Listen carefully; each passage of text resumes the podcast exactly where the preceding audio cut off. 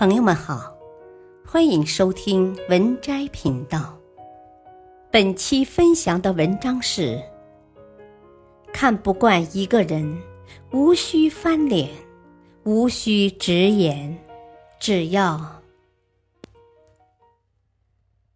有一个人际关系定律，无论你走到哪个圈子，遇到讨厌的人的概率都是相同的。即使你屏蔽了这个，也会有新的补上来。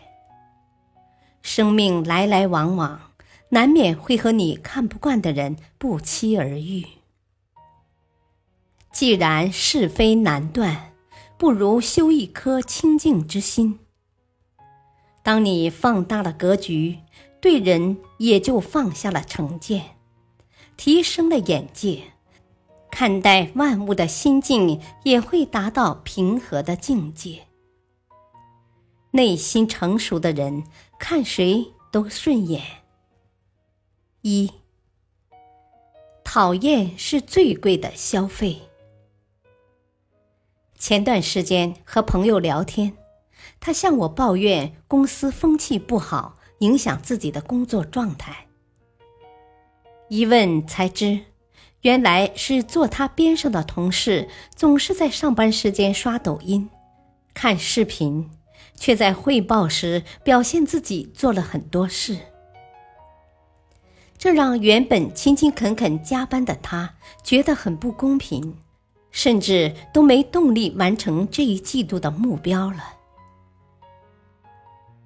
你说，我该怎么向上司汇报他在玩手机呢？朋友愁眉苦脸的问我：“我说，假设你的同事每天加班到凌晨，你会不会向上司汇报，他比所有人都勤奋呢？”那当然不会了。朋友回答的理所当然。那你的汇报本质就只是举报而已，你不是为了维护公司利益。而是因为你看不惯他干着比你少的活，却拿着和你一样的工资，心里不平衡罢了。听罢，朋友豁然开朗，于是，在那位他看不惯的同事汇报时，认真做笔记，学习他的汇报技巧。这让原本兢兢业业的他锦上添花，很快就得到了老板的赏识。让他负责了一个大项目。刘震云在一句顶万句中说：“人要一赌气，就忘记了事情的初衷，只想能气着别人，也耽误了自己。如果朋友继续和同事的缺点抗衡，只会两败俱伤；但和对方的优点和解。”才能换来现在的互惠互利。讨厌一个人是这世上最贵的消费，因为你付出的是自己的心力。真正的成熟是从别人的缺点之外看到可取之处，从彼此的不和之外找到共通之处。张德芬说过。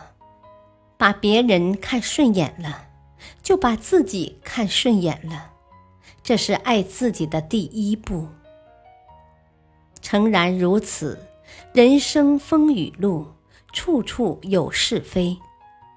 看淡即花絮，看开即云烟。次第花开里写道：“当你放下成见和伪装。”不再焦虑和希求，你的内心才算是真正敞开。与其和眼下的琐碎纠缠良久，不如集中精力继续赶路。放下对他人的看不惯，才能收获内心的幸福与安然。二，你的所见。皆为自己。天方夜谭中有这样一个故事：一个渔夫在打鱼时，发现一百枚金币，不禁喜出望外，但他害怕国王来偷他的金币，于是决定把金币藏起来，不让国王知道这件事。但他无法抑制住洋溢在脸上的喜悦之情，生怕国王起疑心，只好想了一个办法。他不断用皮鞭抽打自己，避免露出开心的表情。假装因为贫穷而痛苦不已。然则，富有的国王又怎么可能觊觎这区区的一百枚金币呢？渔夫之所以觉得国王会来偷，不过是把渴望财富的思想强加给了国王。这就是心理学上说的投射效应。萨克雷说过：“这世界是一面镜子，每个人都可以在里面看见自己的影子。其实，你眼中的世界就是你内心的投射。有时，你看不惯别人的根源在于自己的境界不够。”作家一书有句话说的很对。每个人说另外一个人，道理总是一箩筐。丈八的灯，照见别人，却照不见自己。做人最忌讳的就是活在自己的世界里，还要别人按照自己的标准行事，用自己的尺度去丈量别人生命的厚度。把别人的故事放在自己的显微镜下审视。培根有一句名言：“总是说别人坏处的人，永远都不能证明自己是好人。”社会就是一个大熔炉，每个人都有不同的一面。你对别人的百般注解，构不成万分之一的他。但暴露的恰恰是一览无余的你自己。所谓修养，就是少说感受，多看事实；所谓情商，就是少论是非，专注自己。古语有言：“眼中有尘三界窄，心中无事一床宽。”同样是推开一扇窗，从高楼往下看，看到的是风光旖旎；但从低处往下看到的是污泥遍地。这说明，人若没有高度，看到的都是问题。眼里有光，目光所及皆是风景；内心荒芜。鲜花也与杂草无异。做人也是一样，唯有放下成见，才能放大格局，迈向真正的成熟。三，世界再大，大不过包容心。网络上有段话很经典。我以为别人尊重我，是因为我很优秀。慢慢的，我明白了，别人尊重我，是因为别人很优秀。深以为然，优秀的人更懂得尊重别人。庄子在《逍遥游》中说：“朝菌不知晦朔。”惠姑不知春秋，没见过世面的人，才会用自己仅有的见识，去解构他人的难以理解之处，误会也就因此产生。相反，真正成熟的人，总是站在别人的角度考虑问题。《论语为政》有云。君子和而不同，意思是，在真正的君子看来，当我反对你的想法，并不意味着我否定你的人格。我尊重你的为人，却不一定非要苟同你的观念。这世界很大，每个人都有选择不同生活方式的权利。但世界再大，也大不过一颗包容且慈悲的心。真正成熟的人，坚持自己的不同，是一种特立独行；理解他人的不同，更是一种海纳百川。听过一个故事，一位禅师想要从两个徒弟中选择一位作为衣钵传人，但两个徒弟都十分优秀，禅师很是为难。有一天，禅师终于想出了一个方法，他把两个徒弟叫到跟前。吩咐他们去树林里找一片最完美的树叶回来。两人都遵命而去。不久后，大徒弟回来了，递给禅师一片并不是很漂亮的树叶。啊，这片树叶虽然并不完美，但它是我看到的最完整的树叶。二徒弟在外转了半天，最后空手而归。他对师傅说：“我见到了很多树叶，但怎么也挑不出一片最完美的。”最后，禅师把衣钵传给了大徒弟。